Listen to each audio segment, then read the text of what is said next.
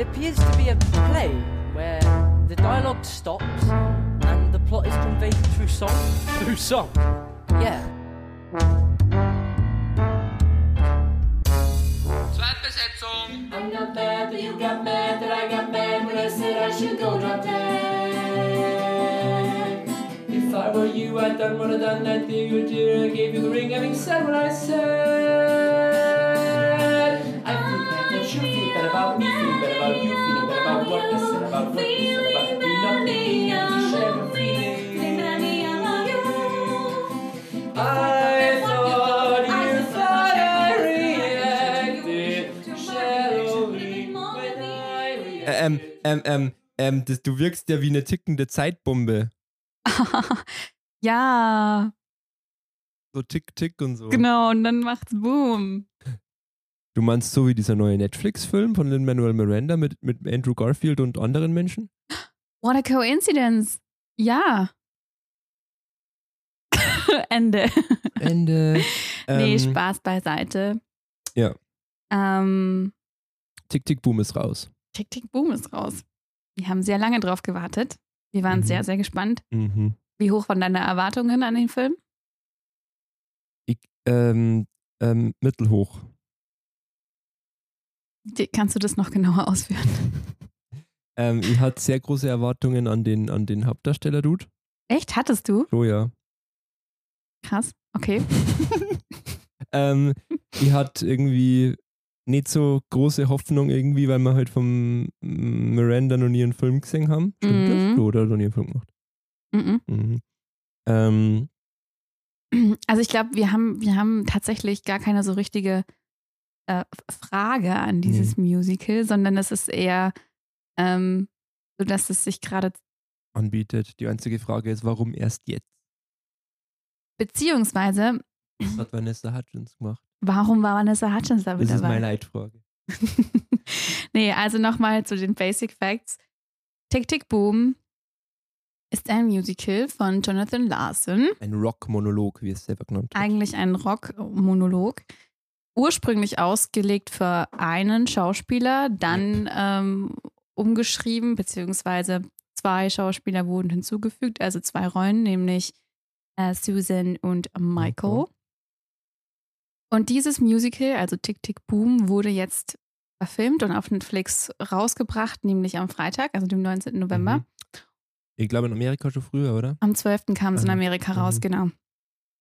Mit Andrew Garfield in der, in der Leading Role. Und Regie hat eben Lin-Manuel Miranda geführt. Mhm. Ein Dude, den eigentlich jeder und jede im Musical-Bereich kennt. Inzwischen kennt, ja. Das ist nämlich der ähm, Schöpfer. Schöpfer von Hamilton und In the Heights. Und bei uns seit Folge 1 eigentlich ziemlich präsent. Genau. Ähm, er hat ein bisschen Filmerfahrung gehabt mit dem Disney-Stuff, den er gemacht hat. Oder hat er ja eigentlich immer nur die Musik geschrieben? Oder hat selber mitgespielt, wie bei Mary Poppins Returns. Richtig. Stimmt, ja, stimmt. Ähm, und jetzt quasi in seinem Regiedebüt, soweit ich weiß, auch sein überhaupt Regiedebüt. Ja. Oder? Also Ja. der Bühne hat er noch nie was inszeniert. Ja, bevor wir über den Film reden, glaube ich, wäre es notwendig, nochmal zu erklären, wo Tick Tick Boom herkommt und Ja. In welcher Zeit das entstanden ist und auch zur eigentlichen Person Jonathan Larson, dass wir da noch ein paar Sachen dazu sagen, weil der ja doch, Wichtig ist. Soll ich, darf ich? ich habe schon gedacht, dass du diesen Part übernehmen wirst, deswegen hau raus. Ähm, ich habe langsam das Gefühl, ich bin immer nur für einen Part. Ähm, Tick Tick Boom ist entstanden in den äh, 90ern irgendwann und von Jonathan Larson. Jonathan Larson war oder ja war ähm, Musical Komponist, Rock Musical Komponist quasi und Texter, der äh, im, im Endeffekt berühmt geworden ist für Rent, na, immer noch berühmt ist für Rent.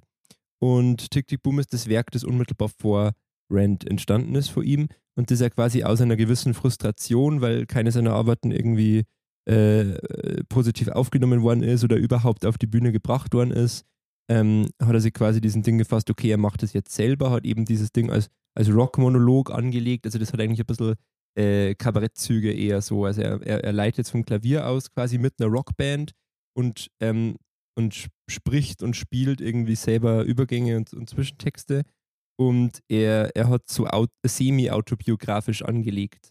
Also er er behauptet nicht von Grund auf, dass das er ist, was der Film dann natürlich schon macht, weil Mhm. diese biografische Sichtweise ja ein bisschen fad ist. Und die Hauptfigur in, in, in Tick Tick Boom heißt ja auch Jonathan. John, John, der heißt John, Ja. glaube ich, ja. Ähm, aber er macht es ein bisschen diskreter, obwohl er schon so weit geht, dass in Tick Tick Boom ähm, sei das Musical, das er zuvor geschrieben hat, ähm, Suburbia, was Sub, Suburbi, Sub, Suburbia, was quasi so ein George Orwell 1984 als Musical, Genau, und was halt von den Kritikern dann überhaupt nicht angenommen wird, weil die dann sagen, sowas, das war ähm, zu wild. das war zu wild. Was lustig ist, weil er quasi mit, mit Rent im Endeffekt ja dann den Zwischenweg, Scheiße, das heißt der Tütü und sorry. weil er dann Ah ja, quasi, Nur so, by the way, um die heutige Folge aufzunehmen, haben wir uns gedacht, wir machen es wirklich in diesem ähm, Tick Tick Boom Style, diesem Homemade ähm, Flair. wir sind in deinem Zimmer, formuliert nicht so komisch. ja, Wir genau. machen das hier von Johannas Zimmer aus und dann ist uns aufgefallen, dass das ein Podcast ist und dass das niemals jemand erfährt. Aber trotzdem, die Authentizität ist hier. Nehmen wir ernst. Wir nehmen absolut, ernst. absolut. Wir fühlen uns schon richtig Boho-mäßig. Eigentlich Method. Eigentlich Method, ja. Das ist Ja. ein Method-Podcast. Ja. Der einzige Method-Podcast der Welt. Ähm, anyways, ähm, mit Rent hat er dann lustigerweise eigentlich den, den Umweg des Rockmusicals geschaffen, der ja dann sowas wie American Idiot möglich gemacht hat, was ja fast in diese Ja. dystopische Richtung geht. Ähm, äh, Jonathan Larson hat Tick Tick Boom scheinbar ein bisschen aufgeführt und hat dann eben angefangen, Rent zum Schreiben, was scheinbar eine alte, bereits verworfene Idee war, eben äh, La Bohème von Puccini auf die 90er Jahre in New York City umzudichten. Das hat er dann gemacht, ist äh, zum Hit geworden und er, oder, und er ist, bevor es zum Hit geworden ist, mit, ich glaube, im Alter von 36. 36 äh, verstorben am Tag der Premiere, am Tag davor ist es nicht so ganz irgendwie, manche sagen so, manche sagen so. Das ist so diese, diese, dieser tragische Hintergrund eigentlich von dieser Person, weil Ja. er nie mitbekommen hat, beziehungsweise dieser ganze Film und auch Tick Tick Boom handelt ja davon, immer dieses Streben nach diesem großen Durchbruch. Ähm, und den hat er nie erlebt. Also er hat Ja. nie gewusst, dass dann Brand so ein großer Erfolg wird, bis heute immer noch ein erfolgreiches Musical ist Wirklich maßgeblich war, ja. und, und eigentlich neue Grundsteine ge gelegt hat für, für andere, für andere Musicals, Ja. die ähnlich an diese, an so eine Thematik rangegangen sind. Er hat sich ja auf die Fahne geschrieben, quasi das Musical zu revolutionieren und das hat er wirklich auch gemacht. Ja, und wer war sein großer ähm, ja, Hero des Ich Ganzen? glaube, das war der Hero von jedem, jedem Musical-Mensch in New York in den 90ern. Natürlich Sondheim, Sondheim. der in dem Film auftritt und ich finde es eine unglaubliche Leistung von diesem Schauspieler, dessen Name ich jetzt nicht mehr weiß. Ja. Das habe ich mir auch gedacht. Also, Also erstmal irgendwie jeder, der, oder wenn man, wenn man so musical-affin ist wie wir oder auch Mhm. jetzt so, weil wir haben extra eine Sondheim-Folge gemacht und sobald ich immer den Namen höre und auch jetzt eben während das war immer so richtig gehypt, so, wenn, wenn ich ihn auftreten habe sehen und ich finde es eben auch so schön, weil es im Film ja dann auch dieser Turning Point ist, mhm. weil er die Sprachaufnahme hört, dieses Tele, diese, diese auf dem Anrufbeantworter, wo Sondheim ihm dafür gratuliert, Genau. weil er eben während des Workshops anwesend war Mhm. und ähm, der Einzige war, der ihm gesagt hat, du hast Talent und mach Ja. das, mach da weiter. Ähm, das ist übrigens, ähm, ich würde gern immer im, im Fortlauf ein bisschen ausführen, wie das denn im originalen Tick Tick Boom, also in Jonathan Larsons Tick Ja. War. Ähm, das ist zwar nicht zu 100% nachvollziehbar, weil es gibt nur ganz schlechte VHS-Aufnahmen, aber es gab, wie du schon angesprochen hast, diese, diese Drei-Personen-Konstellation, die dann irgendwann eine Zeit lang aufgeführt worden ist. Ähm, einige Male, in der Lynn übrigens auch schon mitgespielt hat. Ich glaube, so ist er in den ganzen Stoff gekommen. Nee. Ähm, und das Ding so, habe ja. ich Nee, aber er hat, meinst du jetzt generell oder generell was? Was generell? ähm, wegen Lynn? Also da wollte ich auch noch drüber reden, wie er zu dem ganzen Musical gekommen ist, aber Ah, gibt es da mehr dazu? Ja, ich, ich hab das irgendwie die, die Connection zwischen Lynn und, und, und Rent und Rockmusical so lange nicht gesehen und das war dann Mhm. für mich so der Schlüsselpunkt, der sagt, okay, macht Sinn, er hat es gespielt. Ähm, jedenfalls ähm, habe ich das Ding zumindest gelesen, also, ich, also das ist ein bisschen an Stel Stellenweise ein bisschen doch krass anders als der Film war, allein in der Erzählstruktur. Ähm, das mit Sondheim kommt aber tatsächlich auch vor. mhm. Also das ist ja genau der Punkt, dass am Schluss die, die Sprachmemo kommt von ihm und dass dann quasi alles ein bisschen so akzeptabel wird für ihn. So. ja. Ähm, die Workshop-Szene gibt's nicht. Die Workshop-Szene mit Sondheim gibt's Mhm. im Original. Im Original nicht. Ähm, und Sondheim ist ja immer so so eine Mentorenfigur, weil er ja selber auch von, von Oscar Hammerstein so gecoacht worden ist, ne? Ja, und weil ja auch ähm, das, was, was jetzt zum Beispiel auch in, in äh, Company thematisiert wird, eben dieses, dieser Turning Point, an dem man irgendwann kommt, ähm, ja auch ein großes Thema in Tick Tick Boom ist. Bevor wir aber über die Themen in Tick Tick Boom sprechen, ähm, wollte ich nur kurz noch was zu Lin sagen und wie er überhaupt zu dem ganzen Projekt gekommen ist. Er hat in einem Interview erzählt, dass er die Off-Broadway-Produktion mit 21 gesehen hat, Ja. Mhm. ähm, also von Tick Tick Boom. Und das war, glaube ich, im Monat nach 9-11. Ja. Und ähm, für ihn war das so eine Art Message in a Bottle, weil er zu dem Zeitpunkt ja auch schon angefangen hat, Musicals zu schreiben. Mhm. Und er hat quasi das Gefühl gehabt, dass ihm Jonathan Larson durch dieses Musical sagt, du, es, es wird Okay. fucking hart. Mhm. Und alle, und hat das auch im Interview so geschildert, alle deine Freunde werden äh, Ja. äh, gute Jobs bekommen und viel Geld verdienen und du wirst deinen Kopf gegen die Wand schlagen und Ja. jedes Mal kurz davor sein aufzugeben. Aber mach es, weil es lohnt sich am Ende. Mhm. Was ja irgendwie eine schöne Metapher dafür ist, weil es Berlin sich ja auch bewahrheitet hat. Also er hatte dann diesen großen Erfolg bekommen. Und ähm, für ihn war Rent auch enorm wichtig. Mhm. Das hat er mit 17 gesehen. Und das war so, er hat davor Musicals schon geliebt. Und als er Rent gesehen hat mit diesem Diverse Cast, Ja. was er davor noch nie gesehen hat, und auch diese Contemporary Musik, dieses, ähm, Ich weiß schon, was du meinst. Diese genau, also was, Re- Rent hat geändert, was und wie du Musical erzählen kannst. Mit Genau. welcher Form, mit welcher Form und auch welchen Inhalt so. Und deswegen hat auch Lynn gesagt, für ihn war Jonathan Larson eben immer schon das große Vorbild, was, was Musicals schreiben und auch komponieren betrifft. Ähm, und er hat auch eben durch diese 9-11-Geschichte und dann Tick Tick Boom sich immer wieder die Frage gestellt, was kann die Theaterwelt nach so einem Ereignis eigentlich der Welt bieten? Oder wie kann man Ja. als, als oder im Theater mit sowas umgehen. Ähm, und das fand ich irgendwie total interessant zu sehen, weil Lin ja eigentlich so die gleiche Story hat er. Story ja. irgendwie hat. Vielleicht mit bisschen mehr Glück, weil er Mhm. ja doch eigentlich, Hamilton war sein zweites Musical und wurde Ja, ein Mega-Erfolg. ja. Ich meine, gut, seit Swartz Broadway Musical. Ja. Ne? Also ich glaube, an dem Punkt, wo in der Heights am Broadway war, hat das, kann man sagen, hat er es ja schon geschafft Ja. gehabt. So. Und was jetzt noch zu Rent gesagt hat, was ich eben auch das Gefühl habe, er hat auch gesagt, oder auch bei Tick Tick Boom, du hast eine unglaublich, du hast das Gefühl, dir wird gerade eine sehr, sehr persönliche Geschichte Ja, präsentiert. Und das war jetzt nicht so ein mega Musical wie Cats oder wie das Phantom der Oper, Mhm. wo du zwar auch in eine komplett andere Welt transportiert wirst, Ja. aber es, du hast nicht das Gefühl, dass es was sehr Intimes, was sehr Persönliches ist. Es gab selten davor, dass der Komponist so, ich meine, das haben wir ja jetzt auch, Alter, dass es einen Film über ihn gibt. Ja, Also das, das gab es vorher, glaube ich, nicht, dass der Komponist so in die, in die, ähm, in die wichtige Position quasi rückt, wie wir das ja bei Lin Manuel jetzt schon ein bisschen, fast ein bisschen überzeichnet haben. Also dass er sich eigentlich aussuchen kann, welche Jobs er macht, ja. sei es schauspielerisch oder sonst was. Ähm, ich meine, stell dir mal vor, irgendwie Andrew Lloyd Webber hätte irgendwie was über sein Leben geschrieben, so das wäre irgendwie komisch gewesen. ne? Also das hätte irgendwie keiner, Ja. keiner so aufgenommen. Und ich glaube, dass das bei Jonathan Larson irgendwo, also es ist ja irgendwo auch ein bisschen eine Sturheit, dass man so radikal seine Geschichte erzählt eigentlich. ja, total. Aber es, es, es zahlt sich halt irgendwie in die Stücke sehr gut aus. Zur, zum Film an sich, ähm, was man vielleicht auch noch dazu sagen muss, ähm, dass der Screenwriter Mhm. ähm, Steven Levinson ist. Levinson? Levinson? Keine Ahnung, wahrscheinlich so, wie du sagst, ja. Ähm, der unter anderem auch die Evan Hansen geschrieben hat. Ach, krass, wusste ich nicht. Das ist wichtig, eigentlich auch so, das immer im Hinterkopf zu behalten.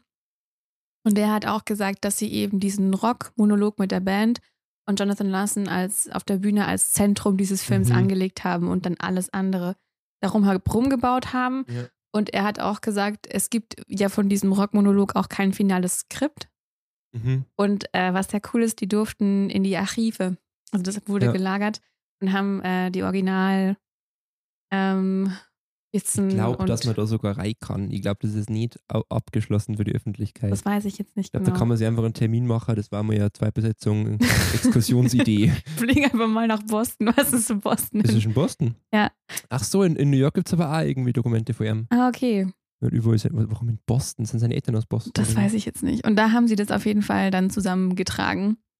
Ähm, und was auch noch interessant ist zum, wie sagt man da im Film? Was denn? Das, äh, das ist nicht das Bühnenbild. Setting. Das Setting. Mhm. Scenic Design. Ähm, genau.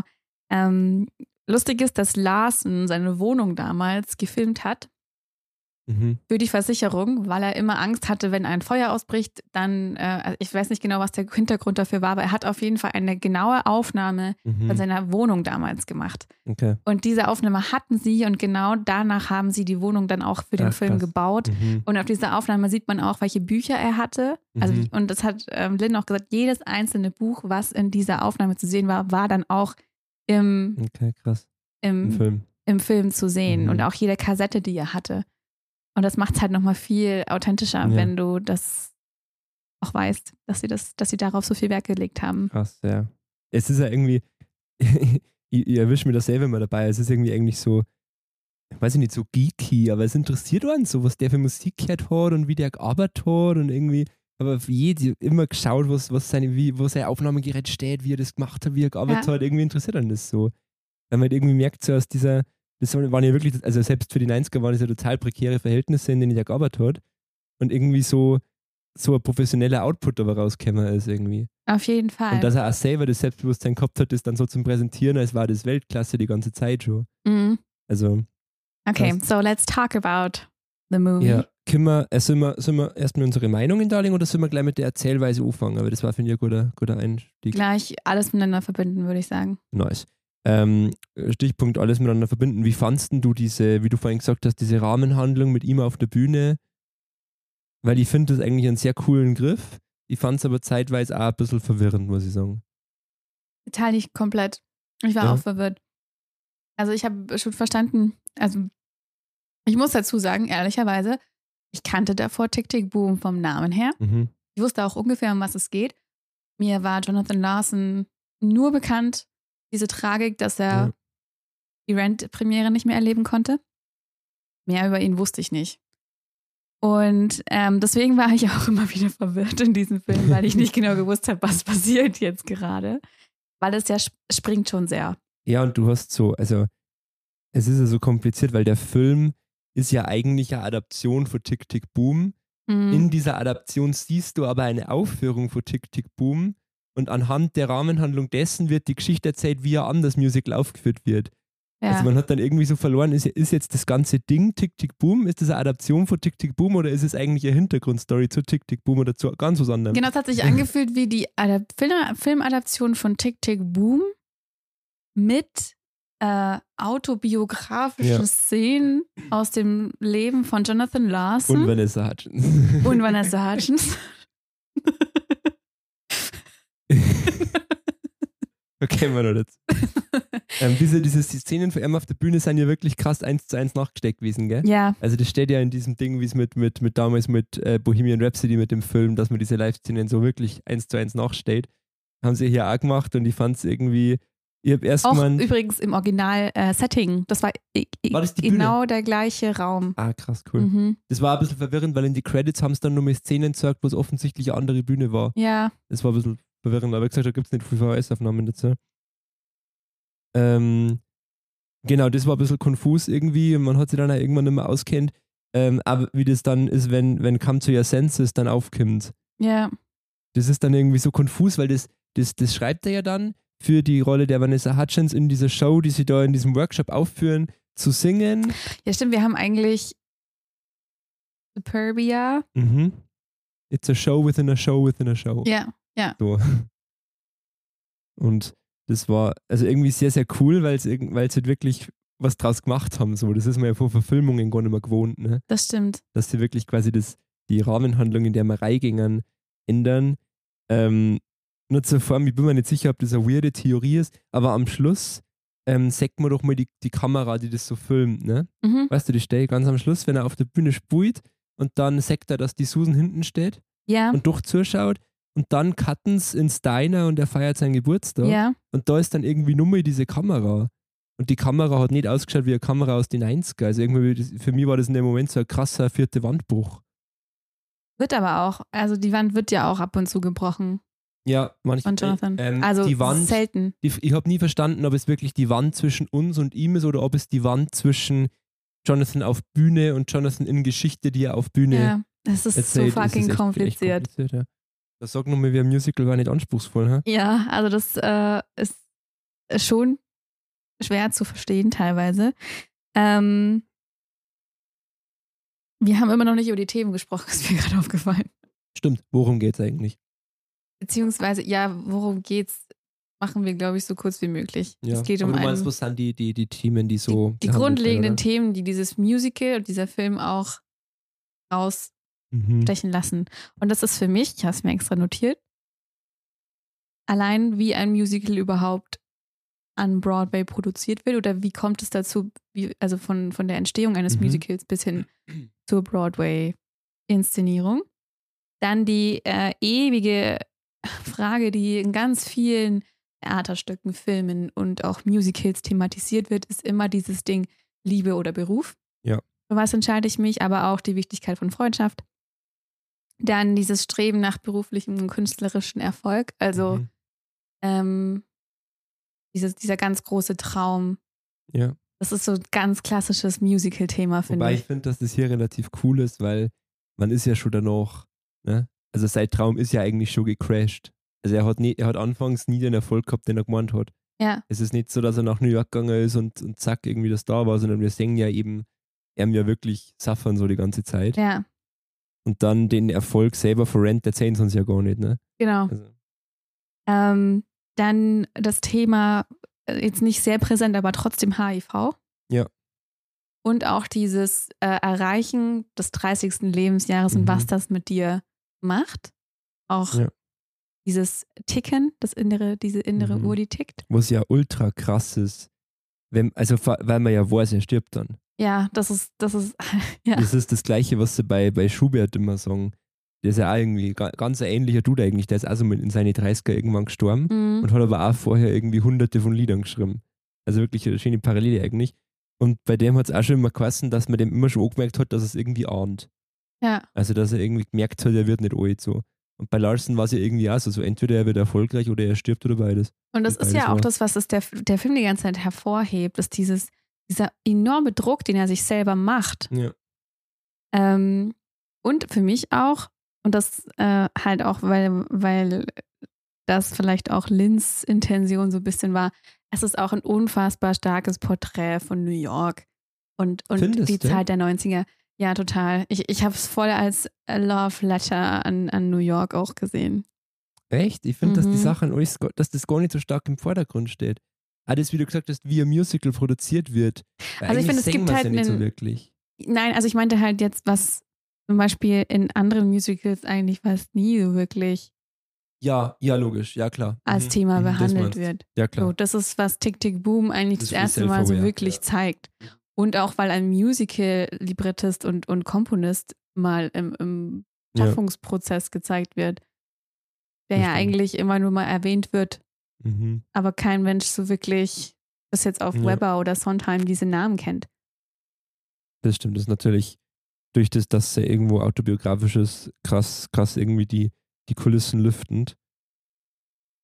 Ähm, ich weiß gar nicht, was für mich so das, das erstrangige Thema war irgendwie, weil ich fand da irgendwie, also wie gesagt, ich habe mich mit dem ganzen Ding und mit der ganzen Thematik schon länger beschäftigt gehabt irgendwie ähm, und ich fand tatsächlich, dass es herrlich unkitschig gemacht haben.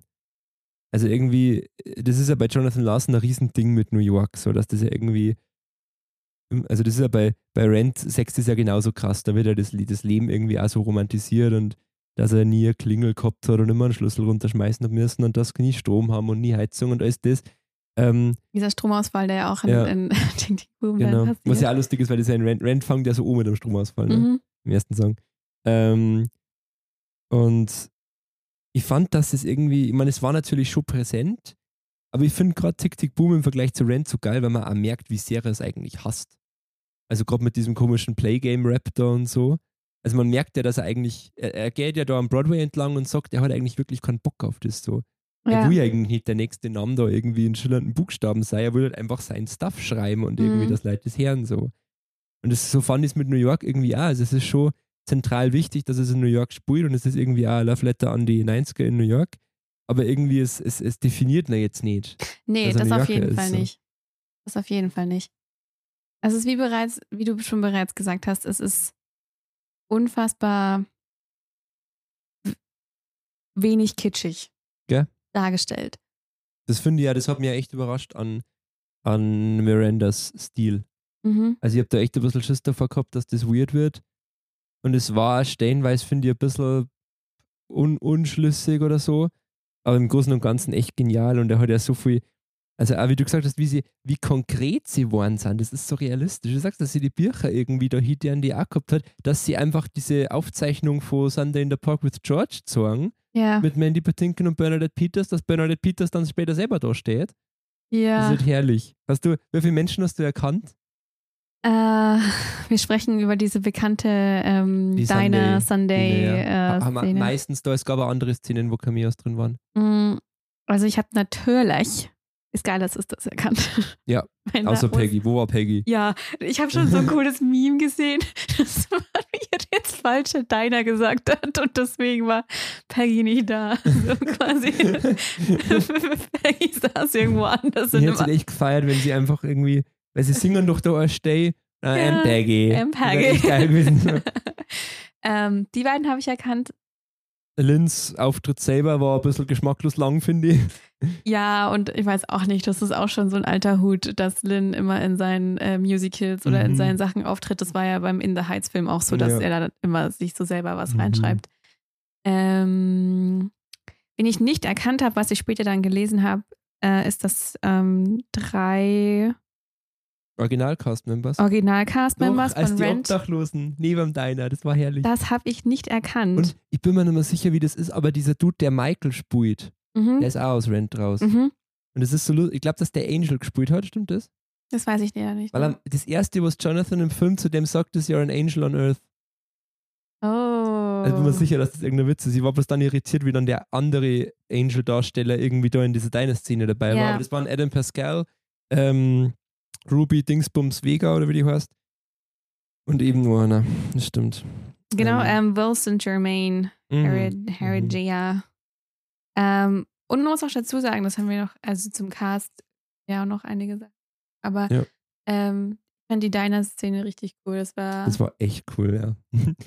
eine richtig schöne Traumsequenz. Das ist ja echt ein schwerer Song, wie man mit dem umgehen soll. Ne? Das Ja. haben sie ja gut kommuniziert, weil es ist ja eine Parodie auf den Sunday-Song aus Sunday in the Park with George. Genau. Also wieder Sondheim. Genau. Und dieser wunderbare Berührungspunkt, den er macht, ist, es gibt ja in, in, in Sunday in the Park with George, oder eben in dem Song gibt es eben auch dieses mit irgendwie Order. Und gemeint ist halt die Ordnung des Gemäldes. Ja. Und er macht daraus die Bestellung. Order. Mhm. Also super cool. Und da über- überlagert es sich dann, dann geht es halt irgendwie anders weiter. Ähm, und ich fand es eben auch super, dass sie den Film dann gezeigt haben, so. Weil wenn das gar nicht drin gewesen war, weiß ich nicht, wie präsent das gewesen war. Und so ist man halt, wenn man sich zumindest ein bisschen auskennt. Das habe ich mir aber an vielen Stellen gedacht. Ähm, wie, wirkt ein, wie wirkt dieser Film auf Leute, die vom Broadway gar keine Ahnung haben? Glaube ich gar nicht. Das ist halt das Ding, weil da sind viele Insider drin, Ja, ja. die wir dann feiern, weil wir Ja. sie erkennen. Aber wenn du keinen Plan von Sondheim hast oder keinen Plan von Rent oder die Leute auch alle nicht erkennst, die, Mhm. die auftreten, dann äh, denke ich, ist dieser, ist halt diese, diese Liebe oder diese, diese Nostalgie, die da entsteht, geht halt dann komplett verloren Ja. oder an dir vorbei. So, das ist halt dann das bisschen, was schade ist. Ähm, also für mich war es eigentlich wirklich jetzt so der, die Kompensation für geschlossene Theater, so. So habe ich den Mhm. Film gelesen. Also wirklich so als irgendwie Broadway ist nur da, auch wenn er nicht mehr Ja. da ist. So. Also ich glaube nicht, dass der große Fanbase außerhalb Ja. der Theater People findet. So. Aber gepaart trotzdem eben mit einer Thematik, wo, wo man ganz leicht einfach relaten Ja, kann. Klar. So dieses, ähm, ich habe mir das auch ganz oft gedacht, selbst wenn du jetzt keinen künstlerischen Beruf anstrebst, aber diese, diese, diese Selbstzweifel, die man Mhm. immer wieder hat, oder dieses alle um dich herum sind äh, Ja. beruflich viel erfolgreicher Ja. als du und was machst du damit, Mhm. wenn du aber trotzdem deinen Traum nicht aufgeben willst? Ja. Wie jonglierst du das dann mit deiner Beziehung? Was macht man in Ja. einer Beziehung, wenn die eine Person beruflich erfolgreicher ist und äh, die andere aber weniger? Das ist übrigens auch eine komische Änderung, die ich nicht ganz verstanden habe, weil in dem in der Tick-Tick-Boom-Version, die ich kannte, ähm, war die Susan nicht so erfolgreich. Gegenteil. Also sie war eigentlich wie eher so, Habe ich auch in Erinnerung gehabt, dass sie eigentlich nicht. nee, sie hat unterrichtet, sie war Tanzlehrerin für so irgendwelche unbegabten Kinder, was zum Original. Und dann kriegt sie eben diese, diesen Job, ich glaube, als Tanzlehrerin für Profes Professionals oder für oder als Mitglied, das weiß ich auch nicht. Ja. Aber quasi, dass sie irgendwie so, so ein Star war, wie sie es da gebaut haben, das war mir auch neu und das habe ich nicht ganz verstanden, ja. was das bringen soll. Und dann natürlich als, als ähm, großer Turning Point der Workshop. Ja. Wo dann nochmal, ähm, so, wo man so ein bisschen den Einblick davon bekommt, wie das funktioniert in Amerika. Anders als in Deutschland, dass eben diese Workshops passieren. Das gab es Ja. auch bei Hamilton. Also bei eigentlich jedem Musical, was an den Broadway kommt, gibt es diese Workshops, wo Produzenten dann eben anwesend sind und sich dann Genau. ähm, Den ersten Eindruck verschaffen. den ersten Eindruck verschaffen. Quasi wie eine öffentliche Probe, wenn man so will. Ähm, ich finde, war interessant, weiß ich nicht genau, ob das wirklich so, weil ich glaube, dass Jonathan Larson ja schon immer so ein Indie-Broadway-Mensch war. Also ich Ja. glaube nicht, dass die, die grundsätzlichen Broadway-Strukturen da ganz zutreffen. Also ich glaube, Brent war ja auch erst am Off. Mhm. Stimmt sogar. Ähm, da ist ja immer ein bisschen wilder, wie sie kommt. Aber dieser, dieser Grundweg ist ja eigentlich so, dass man erst einmal einen, einen Workshop macht und dann irgendwie schaut, ob es irgendwer cool findet und sagt, hier ist mein Gate, mach's. So, ne? Amerika. Und genau, und je mehr er sich in diese Arbeit an Suburbia, an diesen Workshop hineinstürzt, desto mehr äh, vernachlässigt er die, die, seine Freundschaft Ja. zu Allen. Michael und auch eben seine Beziehung, die dann auch in, Brüche, in die Brüche Mhm. geht. Ähm, und ich glaube, so sein Wake-up-Call oder der Wake-up-Moment ist dann der, definitiv der Moment, als er erfährt, dass sein bester Freund HIV-positiv ist. Was übrigens, soweit ich weiß, auch nicht im Original vorkommt. Ich glaube, das war bloß ein bisschen eine, eine Aufstufung, die sie Mhm. gemacht haben, aber ich bin mir nicht ganz sicher. Ähm, aber das fand fand ich ja, fand ich ja sehr gut gebaut, ja.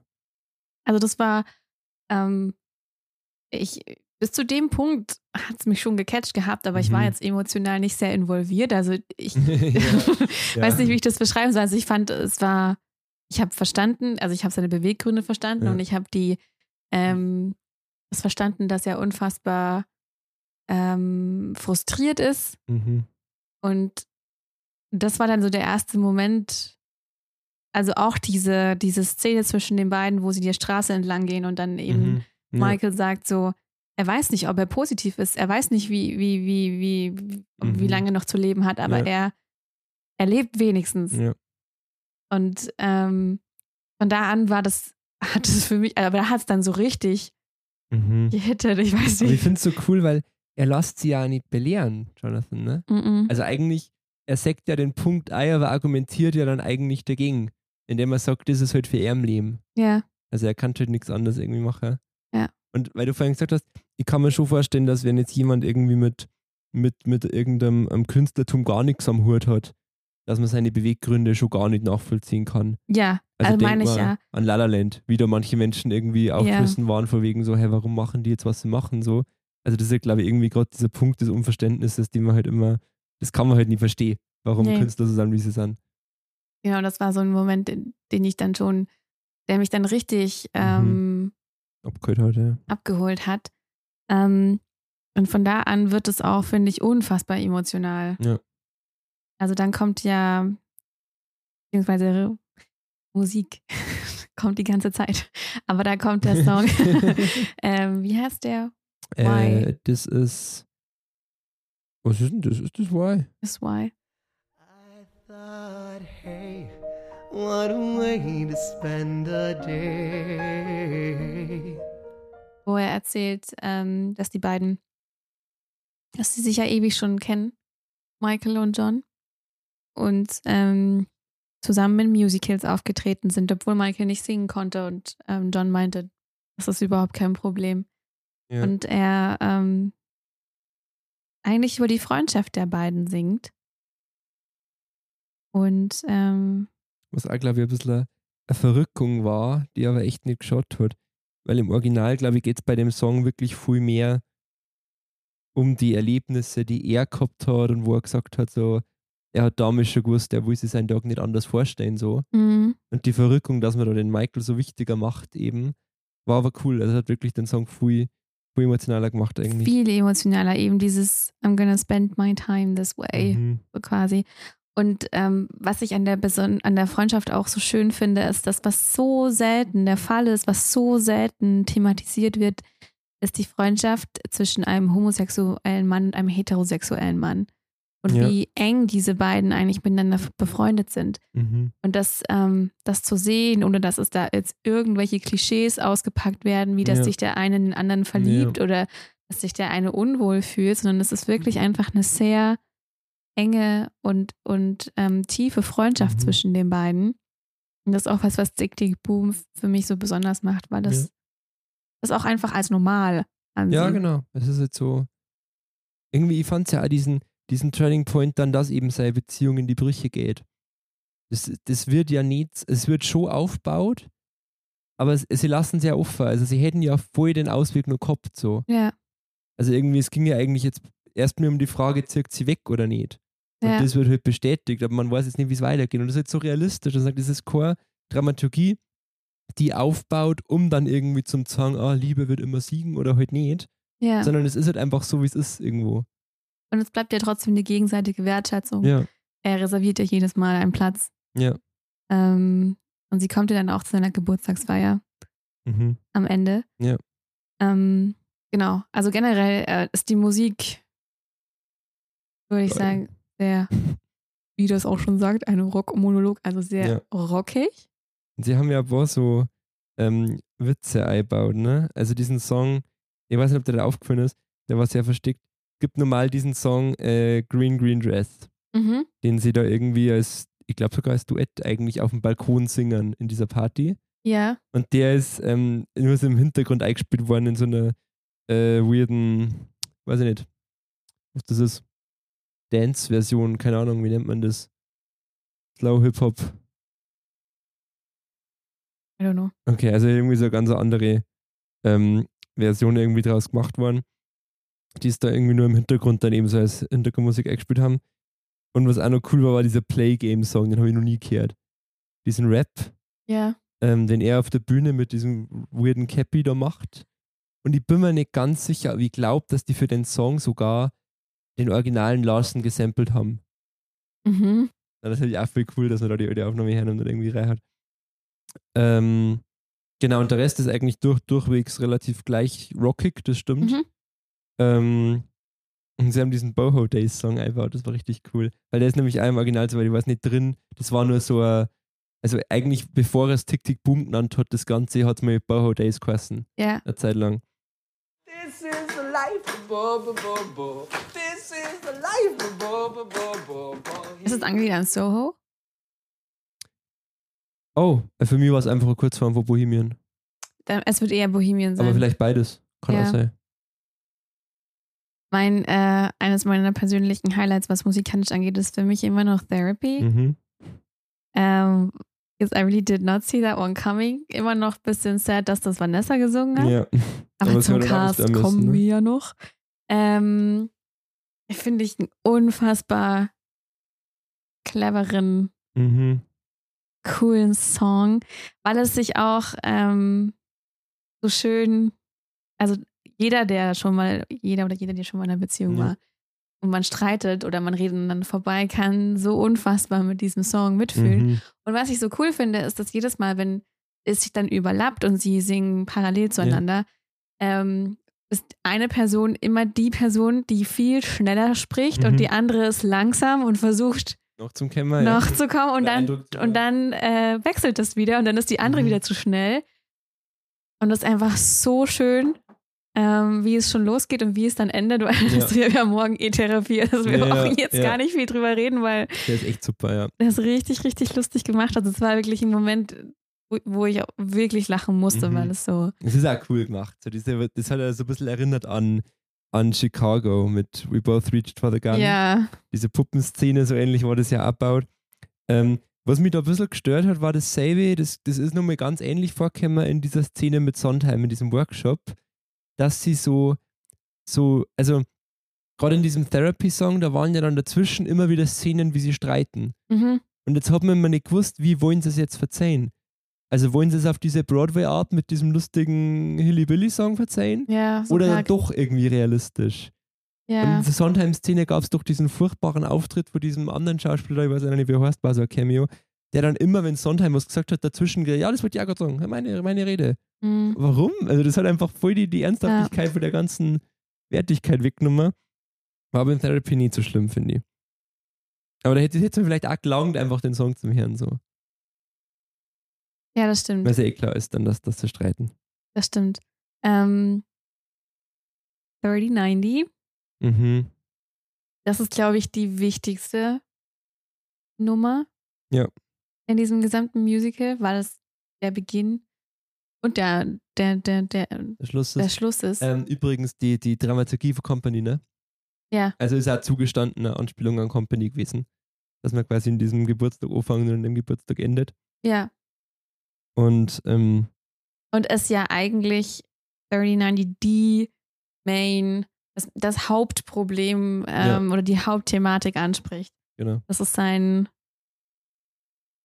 Nicht echt gut. Also er hat super Lyrics geschrieben, gell? Das ist echt Wahnsinn. Wahnsinn, wie, wie kompakt und geil und dann die ganzen Anspielungen und, und, und, und, und weiß ich nicht, ähm, parabolische Vielfalt oder wie man das nennen will. Und richtig cool halt, dass dann irgendwie mit diesem Boom aufhört. Also ganz am Schluss ist ja Vielleicht- wirklich der, der Boom. Das ist ja eigentlich schon so die Quintessenz von diesem Ja. gesamten Musical. Es ist Stop the Clock. Take a time Mhm. out. Stop the clock. Take time out. Wie ist für dich der Anfang, dieser musikalische Anfang? Was interpretierst du da rein? Würde ja, er mich nimmt halt das. Ticken auf, oder? Also Ja, quasi er nimmt das Ticken erst mit, mit da, da, da, da und dann macht es halt immer schneller und geht irgendwie in die Rockding rein. Äh, äh, ich glaube, ich weiß gar nicht mehr genau, wie es im Film war. Ich glaube, er fängt ja an mit, oder zumindest im Original ist so, dass er anfängt mit Lately I've been hearing this, this ticking sound. ja. So, ne? Und da muss ich immer, das ist total dumm, aber da muss ich immer an dieses Harry Potter Video denken. Oh Mit ja, ja, diesem oh nein, ja. Ticking Noise. Potter Pals oder das? Ja, Oh shit. das nimmt die ganze Seriosität weg. Das ist lustig. Noch nie aufgefallen, aber stimmt. Wie interpretierst du denn den Anfang? Also so Ähm, krass interpretiert, glaube ich, habe ich den jetzt noch nicht. Für mich war das so ähm, tatsächlich, wenn man Kind ist, kommen einem die Tage viel länger vor Mm, und man mhm. hat viel mehr Zeit und das ist für mich der Anfang, der langsam startet. Es wird immer schneller Ja, und immer cool. schneller, Mhm. so wie man, je mehr erwachsen man wird, desto, desto mehr bewusst wird einem, wie schnell die Zeit mhm, vergeht. Mhm. Oh. Das stimmt, ja. Es hat so was Kindliches bisschen und dann kommen Ja. immer diese, diese, diese Spielermäßig und dann dissonanten Töne mit Mhm. rein. Dissonanzen? Oder was Dissonanzen? Ähm, das Wort dafür und so habe ich das immer irgendwie. Also was heißt immer? Ich kenne die Musik jetzt auch noch nicht so lange. Ja, na, aber stimmt schon, stimmt Ja. schon. Das ist schon gut. Ja. Ähm, ja. Und halt auch die, die Allegorie zu Peter Pan ist toll. Mhm, die ganze Zeit, ja. Und da äh, Zauber von Ost ist da drin. Ja, das nicht Ja, das- erwachsen werden wollen. Ähm, und es endet damit, dass er äh, Geburtstag hat. Mhm. Er wird 30. Und er akzeptiert es quasi. Das fand ich richtig, richtig schön, weil äh, dann Susan nochmal auftaucht Mhm. und ähm, sie ihn dann fragt, ob er schon an was Neuem arbeitet. Ja. Und dann, weißt du eben, er spricht jetzt gleich über Rand Mhm. und sagt, nee, über Nee, Tick Tick Boom. Ja, ja. Über Tick Tick Boom. Mhm. äh, und sagt, er hat eigentlich noch keine Ahnung, um was es geht. Er hat einfach nur ganz viel Fragen. mhm. Ja. Und das fand ich so toll, dass der Ausgangspunkt, start. Dass ein Ausgangspunkt für ein Stück einfach Fragen sind. Mhm. Weil doch Ja. das genau Theater sein soll. Mhm. Nicht Antworten zu finden, sondern Fragen zu stellen. Ja, das stimmt. Das Ja, und da nice. endet es dann ne, mit so ein bisschen am ähm, dokumentarischen Ding noch. Ja, Nämlich sagen sie, ja, dann hat er eben Tick Tick Boom geschrieben. Und ich finde es auch cool, weil ich habe während dem Anschauen habe die ganze Zeit überlegt, okay, ihr habt das Ding jetzt so aufgebrochen. Jetzt fand ich eigentlich cool, wenn es irgendwie mit was aus Rent aufhören darf oder so. Same Page. Ne? Ich habe es mit einer Freundin angeschaut Mhm. ähm, und ähm, die haben beide gesagt, in diesem Moment, als er am Klavier sitzt, in dieser, im Park, mhm. wenn er da nur die Anfangstöne von Season of Love, Seasons of Love zum Beispiel Mhm. angespielt hätte, Mhm. er hätte es nicht singen, aber einfach nur diese Mhm. Melodie. Ich glaube, ich wäre wirklich in Tränen ausgebrochen. Ich hätte es anders gesehen. Ich habe in der Parkszene habe ich auch was anderes erwartet. Allerdings äh, Louder Than Words. Also den Abschlusssong habe ich erwartet. Ja, Und dann irgendwie, ich weiß nicht, es, die, die, die Filmversion von Rent, die berühmte, die hat ja auch das ein bisschen abgeändert, indem sie Seasons of Love vorgezogen haben mhm. auf der Bühne. Und irgendwie hätte ich es geil gefunden, mit dem Setting aufzuhören. Also quasi den Film abzuschließen und dann nur Seasons of Love irgendwie droht zum Hänger Mhm. mit dem castet irgendwie. Aber irgendwie war das auch erwartbar gewesen. Also ich fand es dann, das hat mir in der Szene gedacht und dann haben sie das aber so cool aufgelöst mit allem, dass ich es erstens nicht mehr braucht hätte und vielleicht hätte es mich sogar gestört. Und was ich mir, was mir jetzt gerade noch so eingefallen ist, ist vielleicht auch, dass Tick Tick Boom einfach im Gegensatz zu Rand ja ein, nicht bekannt ist. Ja, genau. Und jetzt dann in so einem Tick Tick Boom in einer Filmadaption wieder das reinzubringen, was Das ja eh der schon so Schritt, ja. bekannt ist, nimmt ja Tick Tick Boom wieder die, die, Genau. die, die Bühne und du weg. kannst ja Rent anschauen. Ne? Ja, und das du- ist ja raus. Also man kann sich ja jetzt das als nächstes anschauen und weiß dann alles. Genau, Und in Tick Tick Boom war ja wirklich alles so, so gesehen nein. genau. So. Talk about the cast. Mhm.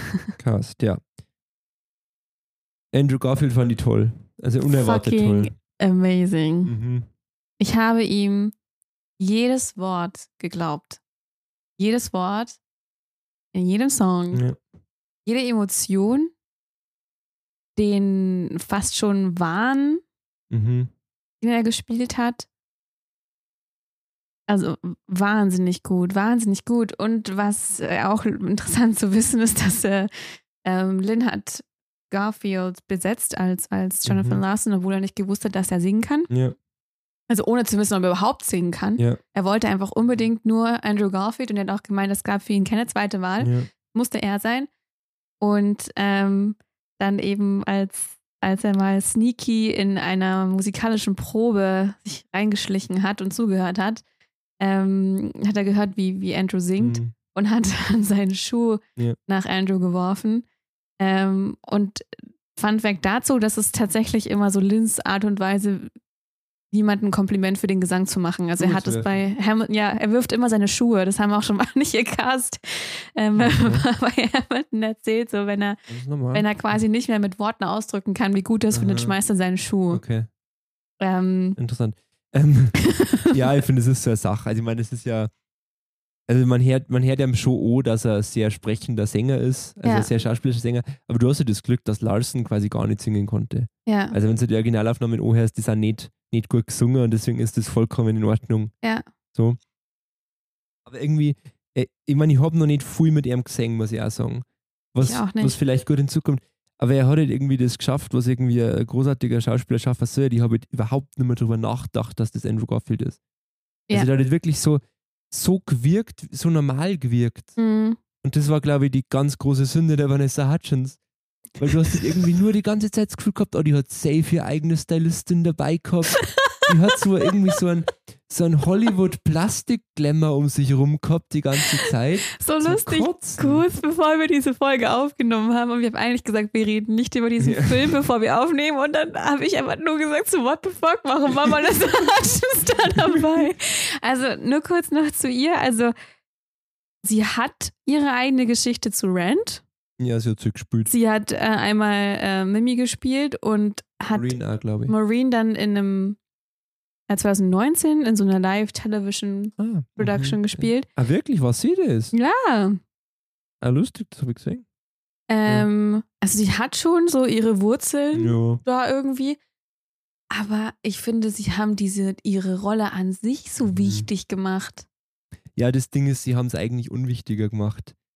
Also der Witz an der Rolle ist eigentlich im Original, dass die mit ein Grund ist, warum äh, sie sei Freundin vor ihm trennt. Also er Ah. würde beginnen, was mit der zum Hom so ganz langsam. Caressa. Caressa. Vanessa genau. spielt Caressa. Warum haben sie nicht gleich Vanessa ja, wirklich, aber wirklich. Das hätte gerade noch gefällt. Das hätte wirklich gerade noch gefällt.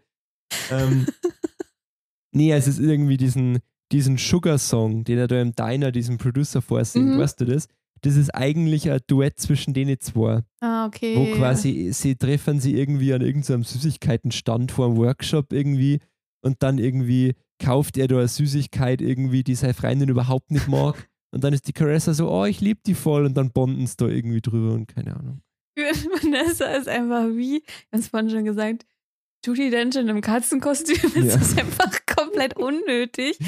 Und es war auch immer so, jedes Mal, wenn sie was gesagt hat, also ich finde so auf, hat nicht gestört bei, bei, diesen, bei dieser Bühnenforsch, bei diesem Bühnenrock-Monolog, da Ja, hat ja. sie überhaupt nicht gestört oder auch während des Workshops, außer dass sie dann diesen Song da gesungen hat, Mhm. aber Teilweise.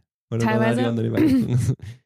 Aber so die Momente, wenn sie mit ihm wirklich gesprochen hat, das Mhm. war einfach so. Ich glaube, den ersten Moment, wo sie auch wirklich spricht, da beugt sie sich so runter zu ihm und er sitzt am Boden und sie fragt, ob er schon was Neues geschrieben Mhm. hat. Und in dem Moment, sie war echt so wie, ja, wie so ein Lynn, der in, in the Heights so ein äh, Verkäufer an so einem Verkaufsstand Genau. ist. Passt überhaupt, also wirklich Es- total un, unhomogen. Ja, also Es gab, ich fand es am, am bezeichnendsten in dieser Partyszene, wo Uli so eine tolle Zeit haben und da vor mir ist sie im Schatten, yeah! so, was? Also, hast du schon jemals eine Rolle gespielt in deinem Leben? So, was ist denn das? Also, ich, ich, ich habe irgendwie stark das Gefühl, dass sie gesagt hat, sie will da mitspielen. So. ich habe schon darauf gewartet, dass in den Credits steht, produced by Lin-Manuel Miranda, als Vanessa erstes Hutchins. so. Also ich will ihr ja überhaupt nichts absprechen, dass sie nicht gut singen kann oder dass sie in sowas nicht Mhm. reinpasst, aber sie, Passt in sowas nicht rein. sie passt in sowas nicht rein. Ich weiß es nicht. Anders wie Garfield, der ja auch Ja. wirklich, wirklich bekannt Weil der ist. hat null Glamour ausgestrahlt. Das war voll Null. krass. Wie fandest du, ähm, der hat so einen tollen Namen. Der Michael, Nein, Robin the Jesus. War der Michael, ja. der Jesus. Ähm, ich fand eine gut in der Rolle. Das Ding ist, dass ich irgendwie Michael immer. Ich weiß nicht warum, aber für mich war Michael gefühlt immer ein bisschen Ada als Jonathan Mhm. und irgendwie, weiß ich nicht. Also in meinem Kopf war Michael zum Beispiel immer größer als Jonathan und hat irgendwie mehr Erwachsenheit ausgestrahlt, so. ja, auch durch seinen Job und Genau, weil er ne? ja schon eine Zeitl quasi in diesem Job arbeitet, so. Ähm, und das war jetzt da irgendwie gar nicht so, aber es war jetzt auch nicht störend. Also es war, war halt irgendwie, denen ihre Beziehung war mehr im Vordergrund als diese Rolle von Michael, dem, der Ja. quasi den Traum abgeschrieben hat, so. Also ich fand, ich fand ihn wahnsinnig stark und ich fand auch ähm, Alexandra Shipp wahnsinnig stark als Susan. Mhm, die war super, ja. Die fand ich richtig gut. echt und die super. hatte auch die hatte genau das, was Vanessa gefehlt hat, eben diese. Mhm. Äh, kennt man die woher? Und die hat also auch viel am Broadway gemacht. Okay. Mhm. Genauso wie der ähm, Robin the Jesus. Mhm. ähm, deswegen hat Garfield auch oft in Interviews gesagt, dass er, also er hat nur sich so wohl, also er hat natürlich viel Lynn zu verdanken, Mhm. aber auch den beiden, weil er ja eigentlich keine Broadway-Erfahrung Ja. hatte und die haben ihm wahnsinnig Brauchst geholfen. auch nicht, ne? Also das ist vielleicht Ähm. da gerade das Gute. Weil, weil, also Larson war zwar scheinbar ein großartiger Schauspieler, hat soweit ich weiß auch Schauspiel studiert, Mhm. bevor er das Komponieren angefangen hat. Ähm, aber irgendwie war der ja kein Broadway-Schauspieler gewesen, so. Ja, also ich das finde das, ihm gerade gut, so, dass. ja, das hätte, das hätte sowas allglattes, hätte Mark Mhm. Seibert zum Beispiel. nee, also die fand ich alle wahnsinnig stark und deswegen ist mir das auch aufgefallen bei der Besetzungsliste auf Wikipedia, kommt nach John sofort Caressa. Und das finde ich Na, einfach nicht wirklich? fair. Das finde ich nicht fair. Nein, natürlich nicht. Also, sie hat, ich habe ein Interview angeschaut von ihr mit Fallon, ich weiß nicht, irgendwie. Äh, Und da hat sie es irgendwie ganz gut gesagt, dass sie gesagt hat, so, ja, sie als Vanetsch, Vanessa, genau, Vanessa, die ihren Kumpel ähm, Andrew Garfield supportet, genauso supportet ihre Rolle freundschaftlich den Larson, aber mehr ist es halt auch nicht. Ne? Ja. Da habe ich mir halt dann die Frage gestellt, haben sie sie besetzt, um, um die Leute zu catchen, die halt hauptsächlich sie kennen? Um das bisschen, um mehr Mhm. präsentere Namen zu ich haben? glaube, es liegt da drin, was du vorhin schon gesagt hast, so was sollen denn Nicht-Broadway-Menschen mit dem Film anfangen? ja, genau. Und das haben sie da, glaube ich, versucht. Dass, Ja. Weil sie ist ja auch ganz groß auf dem Netflix-Thumbnail, gell? Äh, Ich bin da durchgescrollt und dann hast du da diese 10.000 Prinzessinnen-Tausch-Filme, wo sie sich ja jetzt dann, also da kommt sie ja dreimal vor. das ist dann auch so, es ist so Vanessa Hutchins als äh, Tracy, als. Fiona, als äh, Margaret und Produzentin dieses Films. Also sie hat es auch noch mitproduziert. Ähm, Sie spielt nicht nur Hauptrolle, sie spielt beide Hauptrollen. nein, sie spielt drei Hauptrollen. Wirklich? Es sind drei, die sich ähneln. Na, Doch. ich habe bloß den ersten Teil gesehen, da waren es Genau. nur zwei. Und im zweiten kommt dann der dritte dazu, die so Wie steigt es ausschaut. dann exponentiell? Naja, also im dritten Teil sind es immer noch nur drei. Also, Aber, äh, aber zwei Typen, die ja ähnlich singen. Full House. nee, nee, nee. Drei Vanessa Hutchins. Das ist Das ja ist, krass. das ist echt krass. Lustig.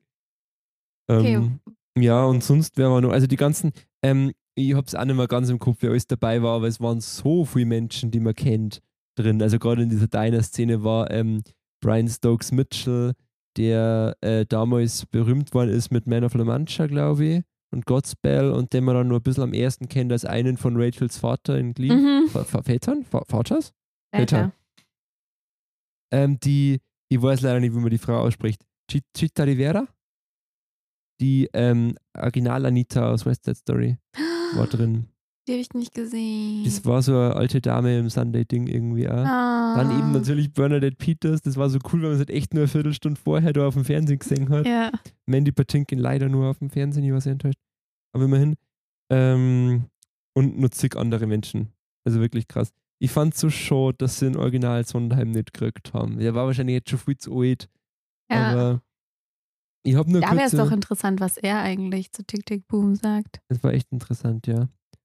Ich glaube, dass ähm, ich, ich habe noch nie irgendeine Stellungnahme von Sondheim zu, zu Rock-Musicals gehört, Mhm. tatsächlich. Das weiß ich nicht. Ja, vom Stil her, vom musikalischen Stil ist schon anders. Also anders Ja, ja, als sehr. Company. Ja, Es sehr. ist, ich finde, es erinnert eben wahnsinnig, wie du schon meintest, es ist äh, so klar inspiriert durch Mhm. äh, Tick Tick Boom, aber ich hatte total die, die Vibes von Dear Evan Hansen auch ein bisschen, also Ja. von Sincerely Me ganz stark zum Mhm. Beispiel aus Dear Evan Hansen. Ja, gerade bei, äh, was ist denn das? Ähm, I Could Get Used to You, wie heißt der denn? Dieser Song, was die, was in die Apartments tanzen. Die zwei. No More. Heißt, Mhm. Was eben um das Hello, Dear Mr. Ja, Dishwasher und so. genau. Das sincerely me, das stimmt, ja. Auch dann ähm, American Idiot hat mich, also habe sofort Hm. American Idiot gedacht. Alter Gott, Evan Hansen. Äh, Alex Lacamoire hat auch ein Cameo. Echt? Aha. In, in, ich gesehen. in diesem, das ist die Szene bei Sondheim, in diesem Writer-Workshop. Das sind, Ja. glaube ich, wirklich jeder, von denen da drin sitzen, ist jetzt wirklich Writer. Ähm, Steven Swartz war dabei. Ähm, und äh, Joe Iconis, der Be My Chill gemacht hat, ist jetzt da drin. Ja, stimmt. seine Be Frau hat Chill auch ist mitgespielt, die Lauren Marcus, die ist krass. immer da, wo er ja, ist. Ja, Ähm, Nick Blamey, den kennt man nicht so, aber der hat mir gesagt, dass Jonathan Larson seine große Inspiration war. Ist auch cool, sitzt da drin. Also irgendwie rund. Und nur irgendwer. Der von Hedwig, der, der Komponist von Hedwig. Und das ist ja so schön, weil das zeigt ja, was, welche großen Wellen Mhm. Tick Tick Boom eigentlich geschlagen hat und Rand. Ja. Aber eigentlich, eigentlich Tick Tick Boom. Eigentlich schon, ja. Ich finde es jetzt so cool, weil wahrscheinlich haben sie den Film heute in New York draht und dann rufst du irgendwie die Leute an und sie schauen schnell Haben eine sie, Stunde vorbei. Haben sie. Und das war auch das, was, was Lynn gesagt hat. Die haben sehr viel geprobt. Also die haben Mhm. sehr viel die Szenen geprobt, bevor sie sie gefilmt Okay. haben. Er hat gesagt, eigentlich vom, vom Aufbau her der Proben und dem ganzen ähm, Produktionsverlauf war es wie ein Broadway-Musical. Und dann haben sie es erst gefilmt und sind halt zu den Originalschauplätzen hingefahren, wo, wo Larson auch in New York Mhm. unterwegs war. Also sie haben auch vor seinem Apartment gedreht und alles. Und dann hat er gemeint, dass es eben, dass dann so viele Orte auch ihre eigene Magie hatten. Und das Mhm, ja, fand er klar. am, an, am, an einem, an einem Medium-Film so toll. Mhm. Weil du kannst, er hat gesagt, auch im Raum so viel verschiedene Perspektiven ausprobieren, die Ja, dann eine ganz andere Magie haben, eine ganz Ja. andere Wirkung. Und das hast du im Live-Theater halt nicht. ja, klar. Und ähm, so ist das Ganze dann entstanden. Und das finde ich auch Mhm. irgendwie sehr, ja klar, das macht nochmal eine ganz andere Atmosphäre, wenn du wirklich in New York das dann auch ja, drehst. ist ja klar. Das kannst du fast nirgendwo anders machen. Also, Und deswegen waren nicht die ganzen Leute wahrscheinlich auch verfügbar, weil Ja, die eh halt in New York genau. sitzen. Ähm, Ich denke mir halt, dass dieser Film, also ich finde es tatsächlich immer ein bisschen schade, wenn, wenn Musicals verfilmt werden. Das haben wir ja auch schon so oft Mhm. thematisiert, dass es immer schwierig ist, ja. Musicals zu adaptieren. Aber ich finde, da ist es richtig, richtig gut passiert, Mhm. weil es halt auch so autobiografisch gemacht wurde. ja, ich glaube, es ist auch relativ dankbar zum Ja. Verfilmen. Ne? Voll. Und weil man jetzt auf jemanden aufmerksam macht, der halt tatsächlich, finde ich, ähm, jetzt hier zum Beispiel in Deutschland komplett unbekannt war. Ja. Ähm, und jetzt vielleicht auch Tick Tick Boom endlich die Anerkennung bekommt und öfter auch auf den Spielplänen mal steht. Mhm. Weil, Ich bin ja gespannt, ob man, ob man Suburbia mal singen. ja, Weil dieser Ausschnitt war ja eigentlich ziemlich geil. Also dieser Das Song war da in dem cool. Workshop war ja super. Ja. Und vielleicht können uns dann irgendwas zusammenkratzen. Es ist, ich, ich bin gespannt, wie es in der, in der breiten Masse ankommt, weil ich glaube, es ist jetzt schon ein Geek-Film so. total. Ich bin sehr gespannt auf die deutschen Kritiken tatsächlich. Mhm, Ich habe ja. schon ein bisschen versucht, was rauszufinden, aber es war noch nicht so viel Gibt's ja online. nix, ne? Englische, gibt es Englische schon? Ja, teilweise schon. Alle natürlich sehr positiv. Okay. Einer hat geschrieben, dass er, dass er, dass er, dass ähm, Lynn sich hätte mehr trauen können. No mehr. Ähm, und dass das wieder aufgefangen wird durch den Cast, der sehr in die Tiefe geht. Also Okay. hauptsächlich durch, durch Okay. Andrew Garfield. Okay. Ähm, aber so, was man noch auf Social Media mitbekommen hat von Leuten, die in den Previews waren, Mhm. die waren alle wahnsinnig begeistert. Okay. Ich glaube auch nicht, dass es da zu viel negative Kritik geben wird.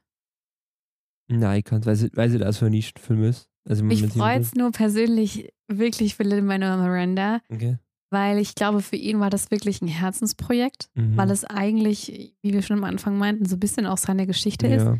Er darf oder durfte über sein Idol Mhm. einen Film machen, der gleichzeitig das Genre, was er so liebt, auch ja. nochmal mit so Ja. viel Nostalgie irgendwie Ja. ähm, porträtiert, weil man ja immer gesagt hat, so was kommt jetzt nach Hamilton, was will er denn Okay, jetzt noch? Das stimmt, das stimmt. So. Das ist eine schöne Rauf äh, Folge auf das. ja, und er macht jetzt kein, er führt jetzt nicht Regie bei irgendeinem Mega-Musical, Mhm. was verfilmt wird, Ja. sondern er hat sich, hat auch gesagt, er hat sehr viel recherchiert Mhm. und hat sehr viel Liebe in diesen Film und sehr viel Ja. Detail rein, also hinzugefügt und hat was komplett Neues probiert und es ist jetzt nicht in die Hose Ja, gegangen. absolut also man kann jetzt nicht sagen, ja, die Regie war ja total, Na, äh, sondern er hat ja da wirklich eigentlich Gut abgeliefert. richtig gut Das abgeliefert stimmt, ja. für ein Regiedebüt. ja.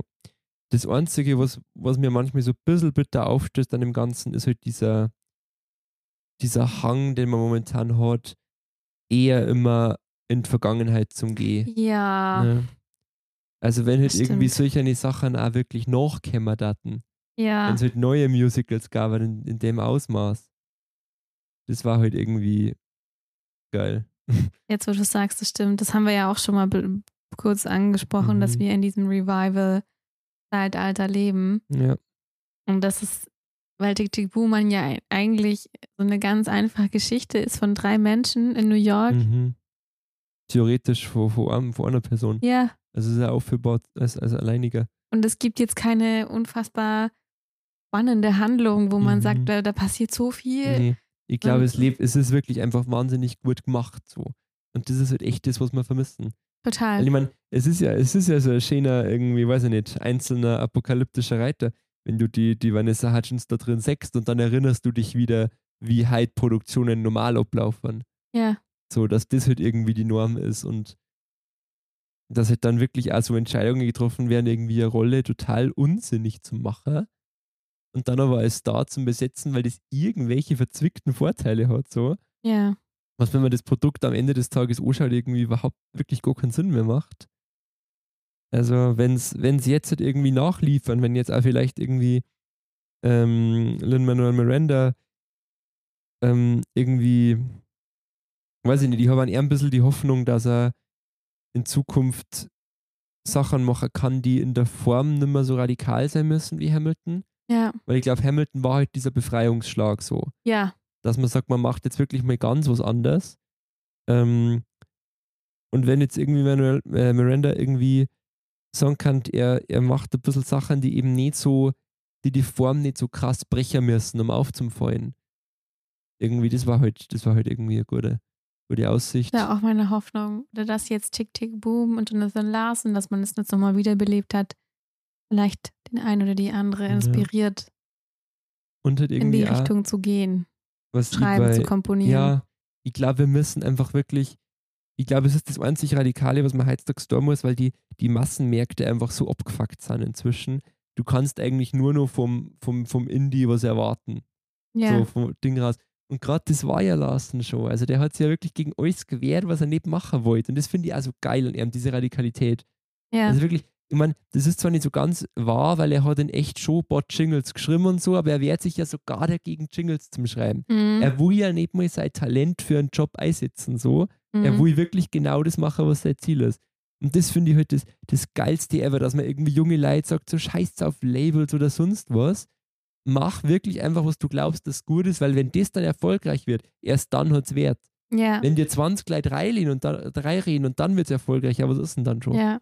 Ne? Und glaube ich, das, dass man, wo, wo, wo leider halt Miranda jetzt auch wieder ein bisschen ein Negativbeispiel ist, weil er halt so, so zum Personenkult geworden ist. Also der ist halt jetzt ein Star geworden. Und das will man ja jetzt Ja, nicht und unbedingt ich- als. Ich glaube, dass es, dass es, dass ja auch jemand ist, der das eigentlich gar nicht so intendiert hat. Also ich finde, so ja, wirkt er auch gar nicht. Ich glaube, er ist auch wirklich dieser, dieser junge Künstler, der damals in New York groß geworden ist. Hm, Ähm, damals schon als Outsider, als Puerto Ricaner, Ja. der einfach auch im Musical-Business dann untergegangen ist, weil er nicht talentiert genug war, Mhm. um selber auf der Bühne zu Ja. stehen. Und der immer schon den Traum hatte, Musicals zu schreiben. ja, Und jetzt ist er halt dieser, ja, Meganame. hm. Mit einem Schlag berühmt werden und dann berühmt bleiben. Ist halt immer irgendwo gefährlich, weil es halt dann immer Mhm. irgendwie in Richtungen geht, wo es vielleicht, vielleicht sind deine Visionen gar nicht mehr so schnell wie dein Kalender dann. Dass Ja. du irgendwie sagst, du musst weitermachen, du musst weitermachen, du hast aber vielleicht noch gar keine Idee, wo du als nächstes hingehen willst. So. Und dann wirst du halt irgendwann anfangen zum Hören, was denn von dir erwartet wird, glaube ich. Ja, genau. Also das haben wir ja auch schon mal gesagt, dass dieser Druck einfach enorm ist, der auf, Mhm. Hamilton, äh, auf Hamilton. Auch an Er Herr. hat auch einen großen Druck gehabt, zugegeben, ja. Immer auf Lin Manuel Miranda liegt. Aber ich glaube, er geht mit sowas schon in die richtige Richtung. Auf jeden Fall, ja. Es ist auf jeden Fall Es ist eher die jetzt richtige kein Mainstream-Film, die, als die falsch falsch Ähm, ja. Der für die Masse gedacht ist. Wieder es- ein bisschen das, ähm, das Bo Burnham-Problem, dass ich sage, Gott sei Dank ist er schon berühmt und hat sich leisten können, jetzt so ein Love Letter Ja. zu machen und hat den nicht kommerzialisieren müssen. Das stimmt natürlich auch wieder. Ja. Ja. Ja, also doch, durchaus gelungen, oder? Durchaus Mega. gelungen. Mhm. Ähm, neun von zehn Zweitbesetzungen oder so. Das fehlt für dich für die 10 von 10? Sollte man sich das nicht immer aufheben, so Ja, wenn stimmt. was Geiles kommt. So. But now it's out in the open. Now it's off our chest. Now it's 4 a.m. and we have therapy tomorrow. It's too late to screw, so let's just get some rest. Zweitbesetzung. Zweitbesetzung ist eine M945 Produktion. Ein Angebot der Media School Bayern.